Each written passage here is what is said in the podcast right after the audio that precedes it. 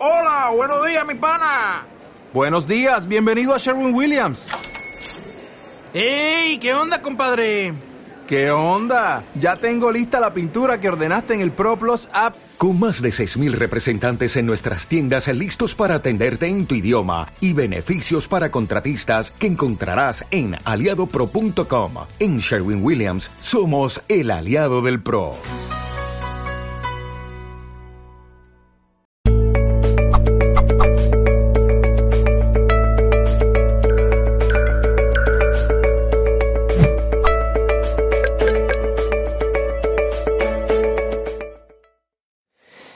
Nombre es Mani Mellizo, eh, todo el equipo siempre de Mindal está por aquí presente.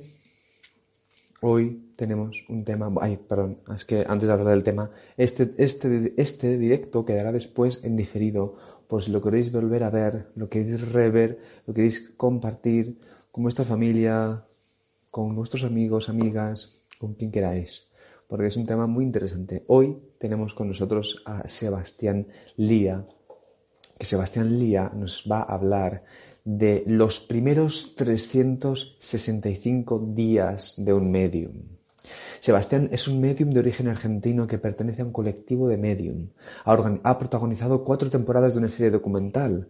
Ha publicado un bestseller. Se dedica a estudiar, enseñar y divulgar la mediumnidad desde una postura evidencial, empírica y no espiritual. Para preguntas que sé que, tenéis preguntas por ahí, porque si no las voy a hacer yo, que yo también puedo hacer preguntas, claro. Las escribís, por favor, las escribís acá. En el simbolito de esa interrogación, ahí escribís vuestro nombre, el país y la pregunta en concreto. ¿Vale? Aquí podéis escribir cosas bonitas, lo que queráis. Pero aquí, por favor, no escribáis preguntas, que se hace difícil después poder buscarlas. Así que vamos a darle paso a Sebastián Lía, que le tenemos por ahí. Que nos venga aquí a hablar de la mediunidad palabra, ¿eh? Mediunidad. Hola, ¿cómo estás? ¿Cómo te va, Mani? ¿Cómo estás? Mucho gusto. Un gusto. Verdad que me tiro más atrás. ¿Cómo te va? Que, nos eh, conocemos, hablamos un poquito nomás. Eso, poquito, pero, pero bueno, a ver si podemos conocernos ahora un poquito más. Y de verdad que he leído el, el currículum y me parece muy interesante ver este, este enfoque que tienes, porque entiendo que el título que nos traes, el de los primeros 365 días de un medium, o sea, bueno, quiero, no entiendo nada, así que quiero que tú nos cuentes un poco antes de meternos ahí en el, en el asunto. Bien, yo te voy a contar cómo fueron primero mis 365 días. Yo descubrí, descubrí hace 20 años que era medium, 19 años, de golpe, de la nada y venía en un, eh, de, una, de, una, de una postura escéptica, total para estas cosas.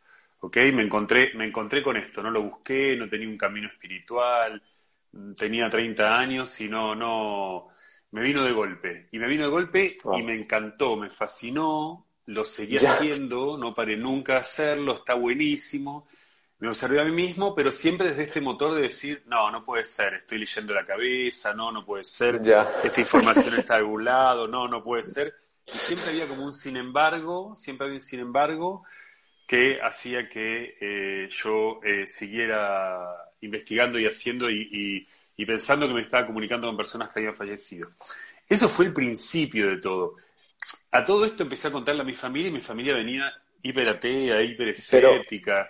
Sí. Pero una, una, perdón, una pregunta. O sea, tú de pronto estabas a tus 30 años y de pronto eh, visualmente o, a nivel de sensación? No, te llega, mira, hay, hay diferentes tipos de mediunidades. La mía es que veo, es como si me prendiera una televisión en la cabeza, es como si me imaginara, eh, de repente me aparece una imaginación de un puente y, y nada más. Y me llega una imagen de un puente y yo le digo a la persona que me está consultando, le digo, veo un puente y tal vez la otra persona llamaba apellido puente o el puente era significativo porque era el lugar donde le pilló la mano, no sé. Eh, eh, en realidad el medio lo que ves es muy limitado, muy limitado, ves una cosa, sentís imperiosamente que alguien te lo está diciendo, sentís que alguien te lo está diciendo y sentís que se lo tenés que decir a la persona y cuando se lo decís explota una bomba atómica, ¿viste? Porque le estás diciendo una prueba de vida de un ser querido súper súper fuerte. Ahora. ¿Tenemos, tengo, ¿Tenemos como un delay? ¿Soy yo? ¿Soy yo? ¿O, eh, o sos vos? Estamos con un pequeño delay. Creo, creo, creo, que puede que seamos los dos, pero yo creo que en este caso puede que seas tú. Pero de todos modos, eh, creo que he escuchado lo que has dicho, que es cuando lo dices, es como una bomba, ¿verdad? Y pum, de, de pura información, ¿no? Vamos, sigo para adelante. Mi primer año Adelante. como medio, mi primer año como medium fue catastrófico. Yo, por suerte, iba a una psicóloga, una psicóloga que no creía nada en esto, que empezó a llevarme hacia el lado de decir, no, para, para, no te, no te hueles, esto está pasando, pero no le pongas, no le agregues nada. Y ese fue mi camino, eh, como acompañado por la psicóloga, y además empezaba a hacer sesiones, porque le haces sesión a uno, viene otro que quiere una sesión, lo cuenta en el trabajo, lo cuenta en la familia, empieza a llegarte gente para sesiones. Es apasionante hacer sesiones, entonces es, no da miedo. Alguien por ahí preguntaba miedo, si da miedo. Ya. No da nada de miedo, es, es estar en primera fila de algo eh, que es alucinante, que es ser testigo de la comunicación entre una persona eh, que falleció y su ser querido que está vivo. Eso está tremendo, eso es, eso es precioso. Y, y al mismo tiempo es muy tortuoso porque empezás a hacer sesiones y te encontrás con gente que está en duelo. Entonces te toca hacer una sesión para una mamá que perdió un hijo de 10 años en circunstancias trágicas. Entonces, trabajar todo eso durante tu primer tiempo, te diría que dura más que un primer año, pero para ponerle una estructura. Entonces, a medida que avanzó el tiempo, empecé a acostumbrarme, le puse un lenguaje, le puse nombre a las cosas que me pasaban, empecé a investigar más, conocí otros medios, no me sentí tan solo, empezaron a acercarse solo otros medios. Vengo de la- del campo audiovisual, así que hice documentales, como vos dijiste ahí, hice cuatro documentales, cada uno como de 12, 13 capítulos, dependiendo cada So- documental. Sobre la, sobre, sobre la mediunidad. sobre la mediunidad, sesiones, Wow. sesiones una tras de otra. O sea, Wow. la gente lo que va a ver no, no es yo hablando giladas, sino que son sesiones, no me acuerdo cuántas son, creo que son 60 sesiones, si no estoy exagerando, pero son como unas 60 sesiones aproximadamente que hay en internet, que uno busca en YouTube, Sebastián Lía, aparecen mis sesiones. Ya, entonces ahí hay una cosa que ahí quiero rescatar, una de las preguntas que dices es, ¿se, se nace o se hace medium? En el camino, en el camino hubo gente que se me acercó y me dijo, enseñame, o gente que se sentó al lado mío durante una sesión y me di cuenta que en realidad había mucha gente que no era medium de nacimiento, que tal vez había tenido algún tipo de experiencia, eh, pero que eh, había un porcentaje, uno de cada tres personas eh, venía porque le interesaba. Y empecé a enseñar, hace 10 años empecé a enseñar. Con Zoom, con Zoom se, se hizo muy, muy fácil llegar a cualquier lado del mundo y empecé a enseñar al mundo con 10 años de experiencia. Y empecé a darme cuenta que se podía hacer sesiones por Zoom y, la gente que quiere aprender, la, primera semana la siento con alguien y les digo, hace una sesión.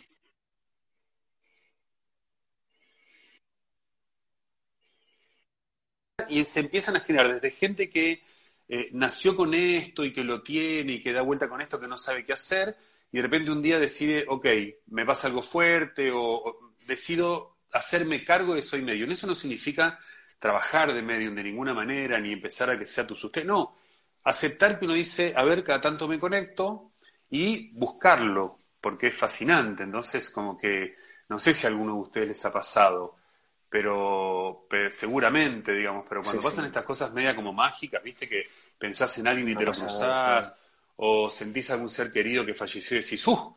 Es más que, o estás con alguien y tenés como alguna sensación extra, o tenés un sueño súper vívido. Yo creo que todos nos ha pasado eso y es fascinante y solo querés repetirlo. Esa es la verdad. Eso mismo pasa con la mediunidad. Entonces empecé a acompañar, empecé a acompañar el proceso de muchas personas que se fueron transformando en mediums y lo fui siguiendo durante el año. ¿Ok? Ah, De eso voy a hablarte. Mira, todo eso fue la Perfecto. introducción. De lo que te voy a hablar es de un montón de chicos. Yo le di clases a 250 personas por Zoom estos últimos dos años de la pandemia. Fue como una, junto con otra medium que se llama Eva Marchand, ¿no? Eh, y lo que, lo que empieza a pasar es, primero, una persona descubre que es medium porque hace una sesión y le salen dos o tres pruebas. Le sale el nombre del, llamemos consultante a la persona que va a consultar. ¿no? Y de repente le pasa que dice estoy conectado con tu papá y veo que tiene un bigote largo. Y la otra persona saca la foto y dice, mi papá tenía un bigote así largo mexicano, algo dijiste de mi papá.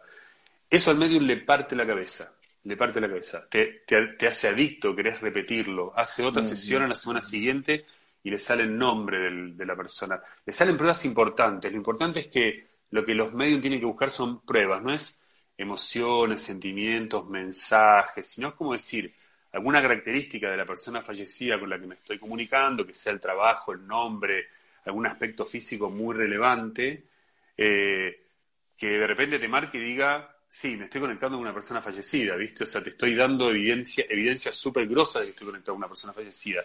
No es una sensación muy en el aire. Bueno, eso provoca un tsunami en la vida del medium. provoca un tsunami a nivel emocional, primero. Después a nivel de creencias, incluso los más creyentes, como esto se transforma en algo tan tangible, tan palpable, te pega, te pega así como que en realidad ya decís, no, para, tenés que acomodar las creencias aunque creyeras fuertemente en esto, pero porque la gente que va a tomar a, curso, la gente que se decía ser medium, es porque cree en la vida después de la muerte y cree que se puede conectar, digamos. Eh, después, después no pueden evitar, no pueden evitar hacer una sesión en el trabajo, a un compañero de trabajo. No pueden evitar hacerle un primo, ¿viste? A un tío, a un amigo, a un amigo. Y cuando lo hace el compañero de trabajo ya se entera toda la oficina y la mitad cree que está totalmente loco y que hay que echarlo ahora mismo y la otra mitad... loco. Y la otra, claro, y la otra mitad quiere que le hagan una sesión, ¿ok? Entre ah, ellos tal vez el gerente general, con lo cual tal vez no es tan malo, digamos, ¿ok? Qué bueno, ¿eh? Y después tiene que salir del closet frente a su familia. Yo vengo de una oh, familia ultra atea, intelectual, académicos, psiquiatras, psicólogos. Lo primero que pensaron es que me había, me había agarrado un brote psicótico cuando yo empecé a contarlo. Entonces lo que empecé a hacer es que en mis sesiones ponía una cámara de video para grabar las sesiones, para después agarrar el video y llevárselo a mi psicóloga, llevárselo a mi mamá, llevárselo, viste, para decir, tuve que hacer sesiones delante de mi mamá, mis primas empezaron a decir, no, este tipo le, lo perdimos. lo perdimos, o sea, sí, lo perdimos, cualquier cosa hubiera sido mejor, ¿ok? Cualquier cosa, pero habla con los muertos. Bueno, esto genera una revolución a nivel familiar, a nivel todo, ¿viste? Tener que explicarle, contarle, empezar a hacer sesiones con uno con otro, y en el medio, los medios empiezan a, esto que pasa, que empiezan a hacer sesiones con gente que está con duelo fuerte, porque el que va a un medium es un tipo que tiene un duelo fuerte. O sea, hay, son pocos que van así como, ay, quiero verlo. No, no, hay gente, la gente cuando va es parte del ritual del duelo, les duele. Eh, y la cuestión es que, la cuestión es que, es que em, empieza, empieza como a generarse una cosa de cómo manejar el dolor ajeno. Porque en general los medios son, son, son personas que vienen de, de cualquier profesión, carrera, de cualquier lado, no necesariamente eh, se han formado como médicos o como terapeutas, digamos, gente que puedas decir, este, que pueda decir, bueno, pueden, pueden, pueden soportar un duelo ajeno. Entonces se empiezan a poner tristes los y aparece una pequeña depre, ¿viste? Mm, Rápidamente. Mm. Que identifican con eso, ¿eh? Identifican así como decir, uff, uff, ayer tuve una sesión con un chico de 15 años que se suicidó, ¿viste? Oh, qué pena la mamá, qué pena la mamá. Y después, eh, eh, nada, empezar a salir al mundo y empezar a querer hacer muchas sesiones. Pasa, vi muchos medios que empezaron a dejar de lado sus trabajos porque empezaron a hacer sesiones y les empezó a gustar. Y se dieron cuenta que si no empezaban a cobrar sus sesiones, este, no había forma de que puedan dedicar ese tiempo, empezaron a cobrar las sesiones. algunos les va muy bien, se entusiasman, otros se agobian mucho haciendo sesiones. Mm. Otros se agobian porque no todas las sesiones salen bien, hay más o menos entre un 20 y un 30% de las sesiones que salen mal, entonces que no se cobran, digamos, por una cuestión ética no se cobra.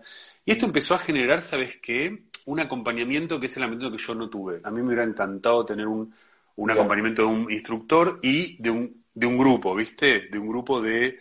Si uno se mete en Instagram, por ejemplo, y mete hashtag nueva mediunidad, nueva mediunidad, o hashtag intangible lab, que es este, este colectivo, va a ver que hay un montón de medios que ponen esos hashtags. Y son medios que pertenecen, como que se, hacen, se hacen redes, se hacen, hablan entre ellos, hacen sesiones cruzadas. Hay personas que hacen, hacen sesiones de a dos, sesiones de a tres.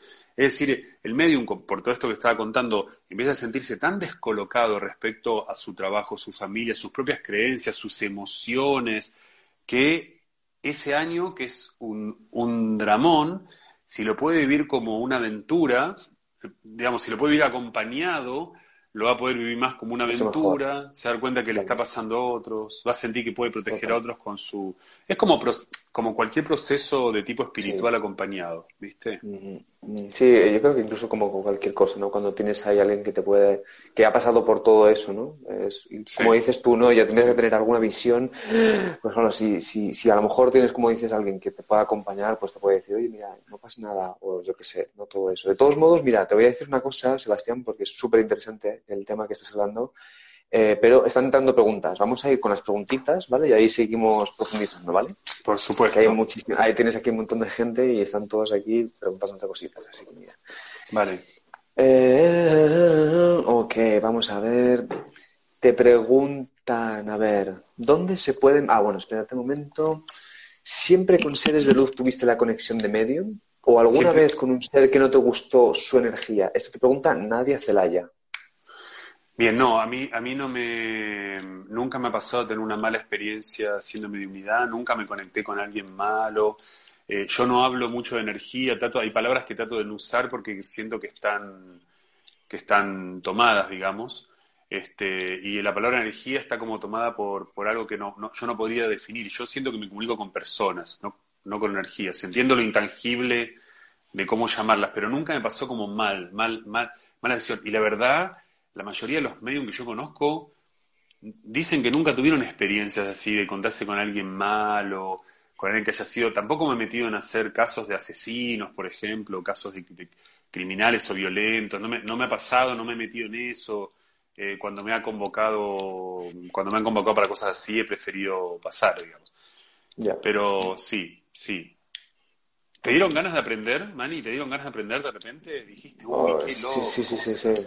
¿Has tenido bueno, porque he tenido experiencias, he tenido experiencias, sí. He tenido experiencias, lo que pasa que me flipa, me encanta y a la vez me da miedo que te... Claro. Entonces, están las dos cosas es ahí. Muy tabú, es muy tabú. He tenido, tabú. Sí, sí, he tenido las dos cosas.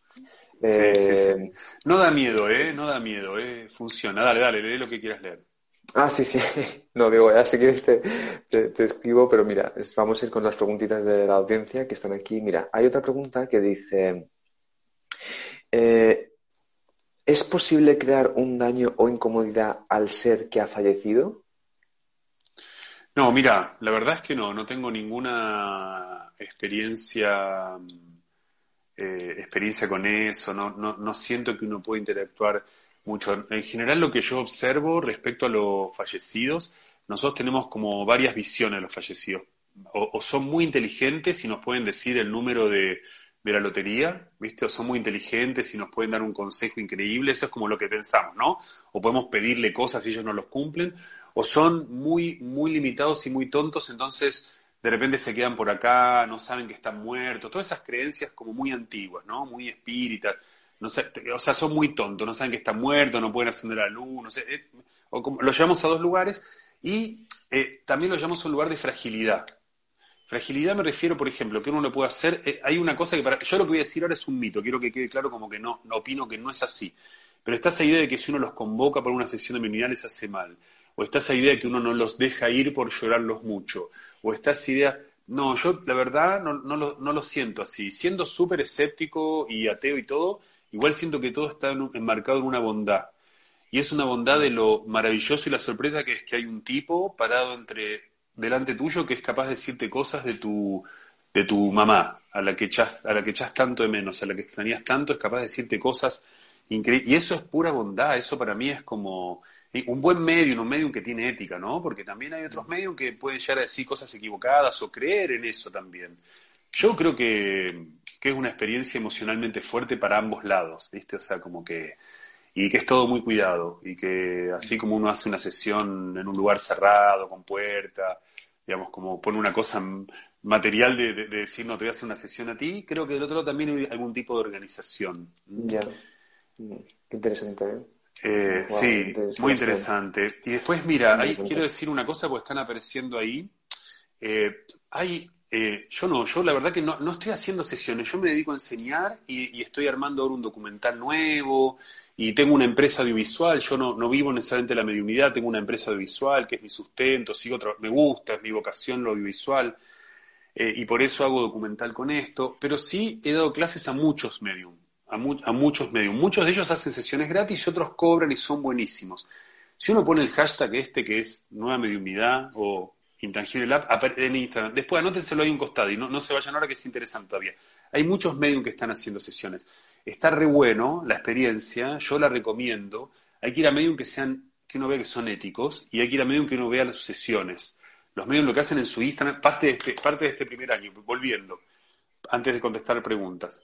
Parte de este primer año es deciden salir al mundo, abren su Instagram, que le ponen su nombre y medio, no ponen el apellido, aparece como una cosa así, empiezan a hacer sesiones con amigos. Ahora las sesiones se pueden grabar por Zoom, se hacen por Zoom y se pueden grabar, con lo cual empiezan a aparecer, suben a sus Instagram y está empezando a aparecer como una red también, como una cosa medio horizontal, una, una revolución horizontal muy, muy chiquitita, digamos, muy incipiente, que es un montón de medios haciendo sesiones por Zoom y subiéndolas, ¿ok? Y, y compartiéndosela.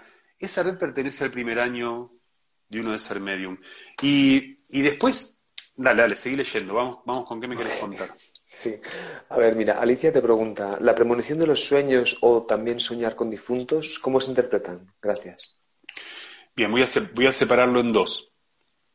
El soñar con personas fallecidas se llama mediumnidad, onírica. Si ustedes buscan, hay una medium que se llama Alison Dubó, que es una medium muy famosa, que trabaja para la policía de Nueva York eh, y es onírica, ella, ella no sé bien si se acuesta a dormir la siesta, si es cuando duerme, ella tiene conexiones y ha resuelto crímenes. Hay, hay una serie de Sony, que es de hace como 15 años, que se llama Medium. Si uno busca Medium, Sony tiene que estar en algún lado, con Patricia Arquette, la, actual, y, y, fue una serie que tuvo con varias temporadas y era la biografía de ella, y hay un documental, punto, no importa. La mediumidad onírica existe, está comprobado yo alguna vez he soñado con personas fallecidas, un par de veces. Uno despierta medio cansado. hay una diferencia que es como uno siente como un sueño vívido. ¿ok? También pasa, eh, eh, pasa hay, diferentes eh, formas de soñar con un ser querido que ha fallecido. Hay una que es la más clásica, que tiene que ver con el deseo de conectarse, digamos, y no necesariamente implica una conexión real, sino que es un trabajo interno. Y hay otra que es una mediumnidad onírica, que es cuando uno tiene una sensación de tener un sueño vívido, ¿no? Uno se despierta y dice como, uh, esto fue como medio muy real. O que tiene una narrativa, tiene una narrativa más larga que los sueños, que en general son más, más cortitos, más difusos, sino que tiene una narrativa más, más este, bueno. Y, y sí, existe. Ahora, lo otro que quiero separar es la, el sueño premonitorio, no sé, sabes que ese no es mi terreno, no es mi campo, no podría decir He escuchado gente que me habla de sueños premonitorios. A mí no me, no me ha pasado en particular, así que no tengo mucho que aportar así, ahí. Ok. A ver, mira, otra preguntita. Marisol te pregunta, luego de la muerte, ¿hasta cuántos años se puede contactar al muerto? ¿Hasta cuántos años? Yo le contacté a una persona que había fallecido hacía 72 años. Este, 72 eh, años. Che, quiero leer una en particular que me preocupó. Mira, hay una que dice Mila Fernández, que dice, mi amigo falleció hace un mes, fui con mi mujer a una medium para saber de él y descubrimos que estaba mal, enfadado y anclado a su mujer. Dice, quizás fuimos muy pronto, no, yo creo que fuiste un mal medium, o sea, un medium, un medium ético no te puede decir que está mal enfadado. Mi experiencia es que uno fallece y está bien. ¿Sabes qué? Morir, solo por lógica lo tiro, pero imagínate que te morís y por más creyente que seas te das cuenta que no te moriste, que estás vivo, que tenés otras capacidades de moverte de otra manera, qué sé yo, que el tiempo se maneja, no sé, abrirte un mundo, viste un segundo parto, viste esa metáfora, un segundo, un segundo nacimiento. Debe ser increíble, debe ser liberador, debe ser tranquilizador, te debe dar pena morir, te debes echar de menos, debes extrañar a tus seres queridos seguro, no te transformás en un insensible. Seguro que hay una pena porque uno se muere, pero hay una certeza de que te lo vas a volver a encontrar a tu ser querido. Y un montón de otras cosas que no da para profundizar. Entonces yo siento que están bien siempre, la verdad. Eso de que eso fuiste una mala medium. Yo, hay, hay, mira, a mí me llega gente que fue algún, algún medium, hombre, mujer, da lo mismo. Dije mala porque, porque ahí nombró que era una mujer. Eh, que hacen desastres, ¿viste? Y eso, mm. Nada, son, son, yo trato de ser empírico con lo que veo, la verdad, siempre he tenido experiencias súper agradables, mis sesiones son muy felices, la gente reacciona muerta, vos ves mis sesiones, la gente se ríe, es una, es una cosa rarísima, es como una descarga emocional, ¿viste? porque les cuento anécdotas, porque, no sé, trato de, de tomarme esto con una como un festejo, ¿viste? La, una conexión mediúnica es un festejo, es, es increíble, si se da, ¿no? Si se da y funciona es increíble. Yo he estado del otro lado un par de veces nada más, ¿no? Con mi abuela que falleció. Y, de repente cuando veo que el medium me dice cosas de mi abuela que son, este es mi abuela, no es como alguien que lo observa desde afuera, es lo que mi abuela hubiera elegido decir, ¿viste? Es algo de lo que hablaba mi abuela cuando estaba viva y era un tema de que, que te trataba de meterte en una conversación porque era su orgullo, eh, cosas de su biografía súper claras. Es una emoción, es un shock, ¿viste? Porque decís, lo primero que decís es, no, para, para, para este tipo está sacando la información de otro lado, o me lee la cabeza, bueno, no, no puede ser, pero de repente aparece otra prueba y decís, no, no, no, eso es lo que le dije, para, para. Entonces es mi abuela, guau, ¿dónde está? Te parte la cabeza. Ya, tratar de, focalizarlo, porque hay gente, hay gente que yo envidio definitivamente que tiene una creencia total y no, ni se preguntan cómo es dónde está. La tienen como re clara, dicen, no, mirá, flotan por acá, en el techo, dentro de una, no sé, de, diferentes creencias, ¿viste? Yo no sé, me cuesta porque trato de tangibilizar, ¿viste? Trato de ver así para para. ¿Cómo es? ¿Cómo es para para? Pasan la pared. No, puedo, no puedo soportarlo, no puedo soportar no saber.